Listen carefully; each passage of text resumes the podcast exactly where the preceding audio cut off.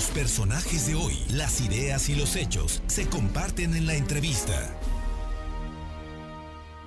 Las 2 de la tarde con 32 minutos y apenas el domingo pasado arrancó una un proceso electoral en sus campañas, en la parte de sus campañas ya a diputados federales. En mayo empezaremos la de diputados y presidentes municipales, diputados locales y presidentes municipales aquí en el estado de Puebla, pero en algunos estados de la República donde se van a elegir gobernadores también ya hay campañas de candidatos a gobernadores. Y para hablar del tema y para hablar de estas campañas y, de qué debemos esperar de ellas, eh, le agradezco muchísimo al doctor Miguel Calderón Chelius, politólogo de la Universidad Iberoamericana eh, aquí en Puebla, pues que nos permitas, como siempre, y nos des luz para platicar de estas que son campañas distintas a lo que habíamos conocido. Muy buenas tardes y muchísimas gracias. Buenas tardes a ti, al auditorio.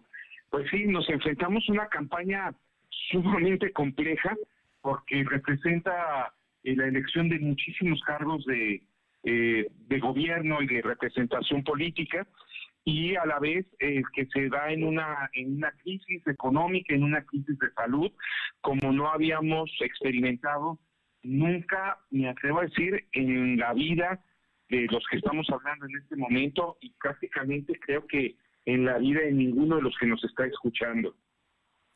Un, un, escenario de veras difícil, complicado, al que no se le ve una salida en el corto y mediano plazo. Sí, es, es un eh, escenario muy complejo donde la pandemia se convierte en uno de los temas centrales de la disputa electoral y donde está la discusión de eh, valorar los gobiernos, tanto el gobierno federal, el gobierno, los gobiernos estatales y los gobiernos municipales en su desempeño frente a esta pandemia, en su capacidad de acción y de contener eh, los contagios, por un lado, y eh, por otro lado la, oposición poniendo énfasis en, en eh, los errores cometidos, en eh, las picias, que ha habido muchas en los distintos niveles de gobierno, y bueno, se vuelve un tema central, además de que también entra a jugar el tema económico, en términos de lo bien y mal que se está desarrollando esta, eh, las acciones contra la crisis económica. Me parece que esos, en la elección en general, van a ser los temas centrales. Por supuesto, cada elección eh, local, cada elección de alcalde, de diputado, de gobernador, pues toma un cariz particular eh, en, en, la localidad en la que se ¿verdad? Bien, oye, en, todo este asunto, las campañas también son distintas en sus formatos, en, en su acercamiento de los aspirantes a representar, eh, ya sea como legisladores o como autoridades municipales o gobernadores. estamos hablando de que por la pandemia no puede haber grandes eventos, de que no vamos a ver eh, manifestaciones, en fin, todo eso también cambia, doctor Calderón Chelius. Bueno, eh, cambia y mucho. Y mira, yo te diría además que ya ha sido lamentable una, una constante en las últimas elecciones de los distintos niveles que van acompañadas de, de muertos, básicamente de asesinatos de candidatos de distintos niveles. Pero me parece que ahora van a, vamos a presenciar contagios y lamentablemente eh, es probable que fallecimientos de algunos candidatos por por el COVID. Entonces, no es un juego el, entorno en el que se hacen las campañas, la epidemia está todo lo que da y el nivel de vacunación es muy pequeño, eh, se ha concentrado en los adultos mayores, en el personal eh, médico, parece que se va a empezar con los eh, profesores, pero es muy pequeño el universo que se ha podido vacunar y normalmente la mayor parte de los candidatos están en, el, eh, eh, eh, en los grupos de, de mayor riesgo de alguna manera de, contagio y me parece que eso es muy importante. Y obviamente todas las reglas que esto supone para tratar de hacer una campaña y un proceso electoral lo más seguro posible, pues nos está hablando de reinventar de alguna manera la forma de hacer política. Las redes sociales y los medios de comunicación adquieren una importancia, en el caso de los medios de comunicación renovada, y las redes sociales refuerzan lo que ya veíamos eh, venir desde, por ejemplo, las elecciones pasadas en el 2018, que fueron eh, muy importantes.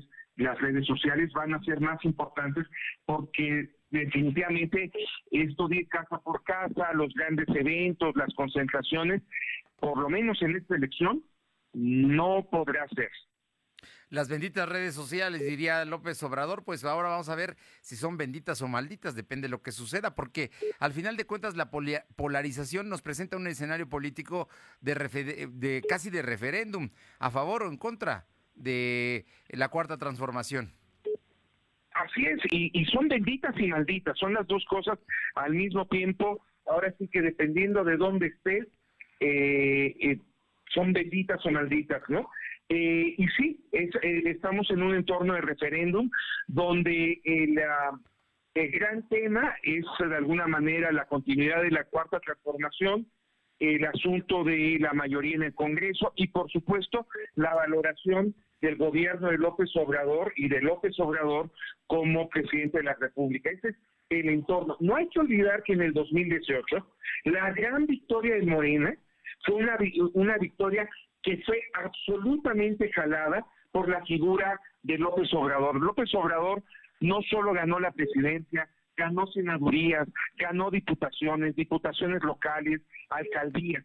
Y hoy, aunque va a estar presente, muchos de esos candidatos van a tener que dar argumentos para que la, ciudadanía vote por ellos. En ese sentido, eh, Morena eh, la cuarta transformación tiene un enorme reto electoral por, eh, por delante y todo el tiempo parece ser que no está a la altura. Eh, cometen errores, pecan de soberbia, no escuchan a, la ciudadanía.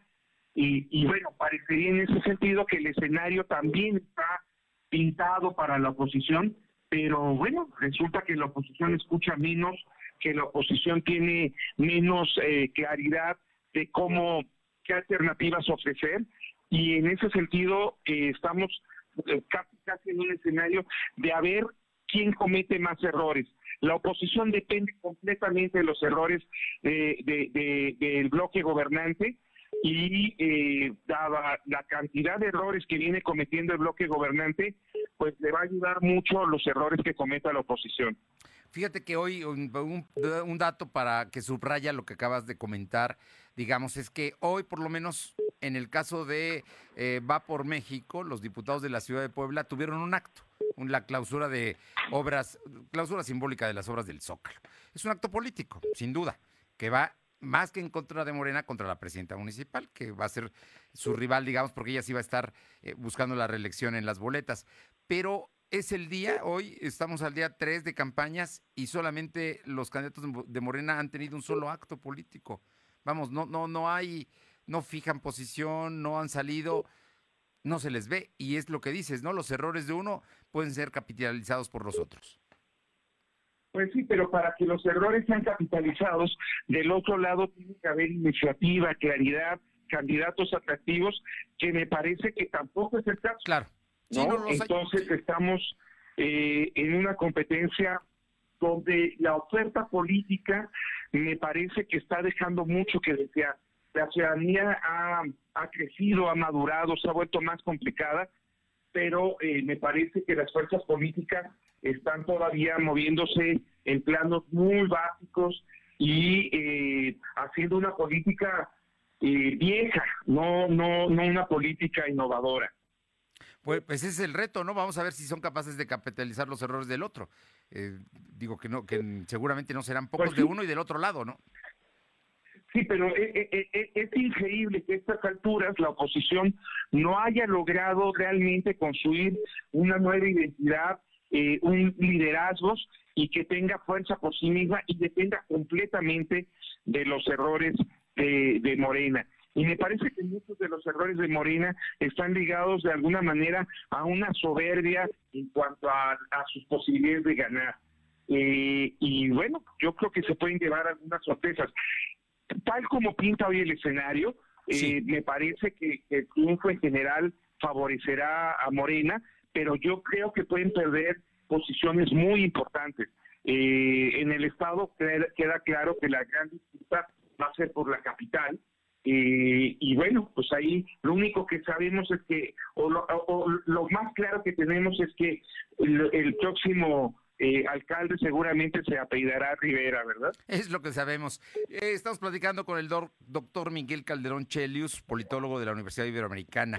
Eh, yo te, preguntaría, tú mencionaste hace rato un asunto que me pareció importante, el número de candidatos que han fallecido por agresiones del crimen organizado.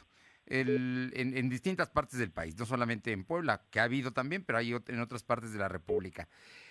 ¿Será factor el tema del crimen organizado en estas elecciones? Por los recursos que ellos manejan, digamos, y porque buscan muchas veces inferir en las autoridades próximas.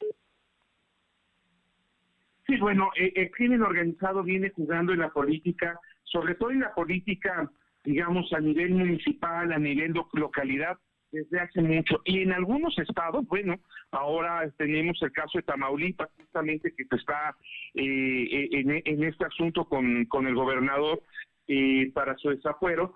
Eh, también en algunos estados ha jugado el crimen organizado como un factor decisivo en, en la definición de los procesos electorales. Me parece que eso es algo en lo que tendrían que estar concentrados los actores políticos y los árbitros electorales de una forma central para eh, cerrarle el paso a, e, este tipo de, de fuerzas y garantizar que, que, la elección transcurra de la mejor forma posible sin este tipo de interferencia. Pues, pues Ahí está, es un enorme reto el que tenemos por delante. Y nada más para comentar eh, eh, finalmente, hoy, el día de hoy, el periódico El Financiero publica una, una encuesta muy grande que lleva a cabo en el país, donde habla que Morena ganaría ocho gubernaturas, eh, la oposición ganaría tres, y creo que son tres, y el resto están sumamente peleadas. Así es que el asunto está ahí y que además Morena llevaría la mayoría en el Congreso Federal. Me parece que por lo menos es el retrato que hoy se presenta. Sí, aunque no hay que tomar, hay que tomar en cuenta que esas mismas encuestas hace un mes, hace dos meses, daban una mayor ventaja a Morena. Morena tiene que ponerse las pilas y, y ponerse a trabajar eh, porque la elección es muy rápido y pueden perder eh, posiciones relevantes. Aún ganando la mayoría, pueden perder, eh, salir perdiendo aunque gane. Tema, ese es, ese es tema, sin duda lo que dices, porque al final de cuentas será el electorado el que defina el 6 de junio a quién le da su voto. Bueno. Así es, vamos a ver, son, tenemos dos meses prácticamente para, para emitir el voto y bueno, van a ser campañas muy rápidas. Pues, eh, doctor Miguel Calderón Chelius, como siempre, te agradezco muchísimo estos minutos que nos ofreces, que nos dejan más claro cuál es la situación y lo que debemos esperar. Y si hay nuevas oportunidades, te estaremos llamando para, para ir viendo cómo, cómo se están moviendo estos, sin duda, factores de interés como es los partidos, los candidatos y la política. Claro que sí, yo creo que va a ser una elección muy interesante y lo que se está jugando en el, proceso electoral no es menor. Realmente ahora sí estamos frente a decisiones relevantes que tienen que ver con el rumbo del país en los próximos 5, 10, 15, 20 años. Entonces me parece que va a ser una elección muy importante en este sentido. Estamos hablando de que pues, México juega futuro en el próximo 6 de junio. México se juega futuro eh, el próximo 6 de junio, efectivamente. Miguel Calderón Chelius, politólogo de la Ibero Puebla, como siempre, un gustazo saludarte, escucharte y seguimos en contacto. Un abrazo y estamos en contacto. Saludos al auditorio. Gracias, un fuerte abrazo.